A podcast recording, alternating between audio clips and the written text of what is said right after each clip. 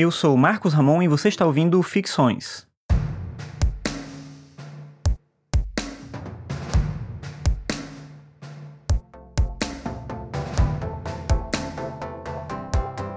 Antes de entrar no tema do episódio de hoje, eu vou deixar aqui um áudio enviado pelo Adriano, que é ouvinte aqui do Ficções.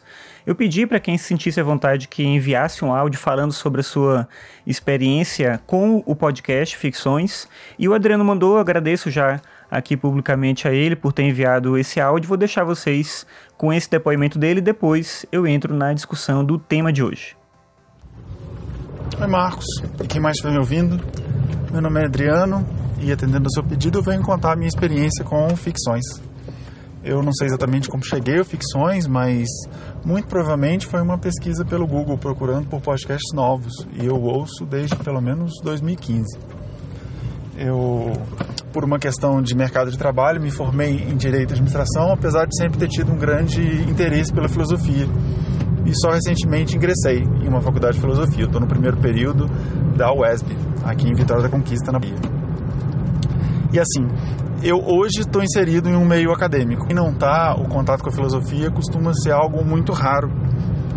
É, dificilmente a gente vê alguma discussão filosófica que vá além de questões como sabedoria de vida ou que estejam inseridas em um discurso religioso. E nesse contexto, iniciativas como ficções vêm preencher uma lacuna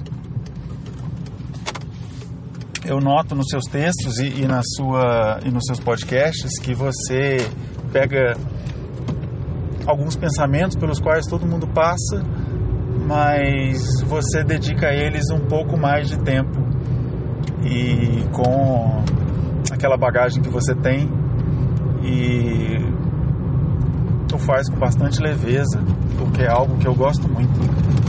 E eu digo que eu percebo isso nos seus textos também, porque eu estou lendo o Descompasso. Ainda não terminei, mas estou no processo. O Estética da Angústia, esse sim eu li e achei excelente. Está de parabéns.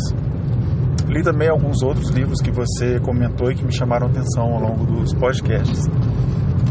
Sobre esse assunto também eu tenho que te dizer que aquele episódio sobre o Goodreads me ajudou muito, porque eu tenho por hábito ler vários livros ao mesmo tempo e, eventualmente, como sempre tem um PDF, um e-book, um livro físico, eu acabava me embananando e não conseguia nem listar que livros eu estava lendo. Eventualmente um acabava deixando de ser lido no meio do caminho porque era esquecido.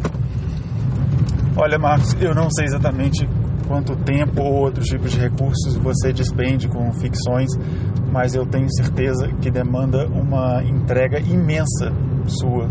E por isso e por tudo que eu falei acima, é, eu te sou muito grato. Viu? Muito obrigado. E um abraço.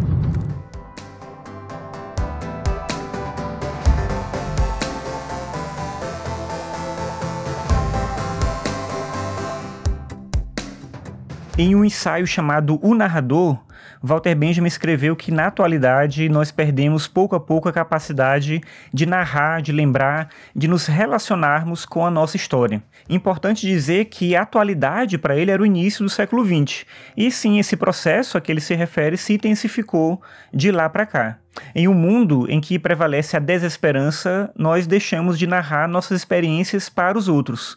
Isso vale para os soldados que voltavam mudos da guerra, e esse era justamente o exemplo utilizado pelo Benjamin, mas vale também para cada um de nós no limite do nosso cotidiano. Se eu perguntar, por exemplo, será que você saberia me contar a história dos seus avós? Ou de uma forma mais simples, a história dos seus pais, quanto da nossa própria história costuma ser compartilhada com a gente, para além de uma data ou do lugar em que essa pessoa da nossa família nasceu.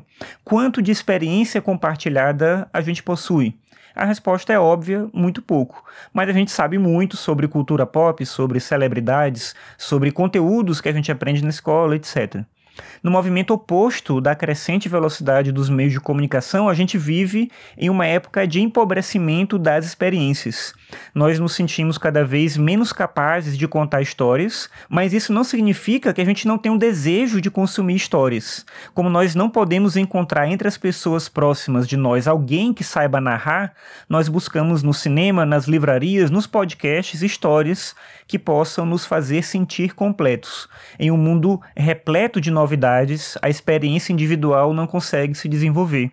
E assim a gente segue um dia após o outro sem sentir que a nossa vida ou a vida das pessoas que nos cercam representa algo que vale a pena. Para o Benjamin, a memória se sustenta ao lado da experiência, experiência autêntica, é assim que ele chama, que é justamente aquela que nos permite uma apropriação da nossa própria história. Uma história tão ou mais relevante para nós do que qualquer outra. Narrar a própria história, fortalecer a memória, não é um luxo, mas uma necessidade.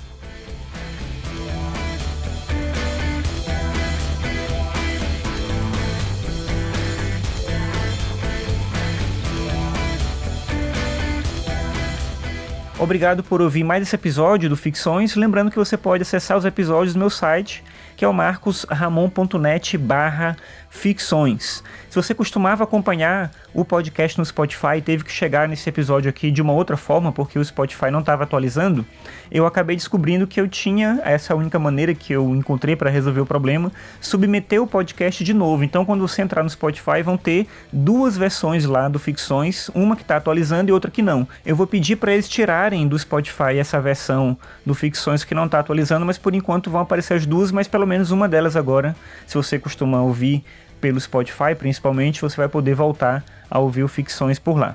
Então é isso, obrigado pela sua audiência e até a próxima.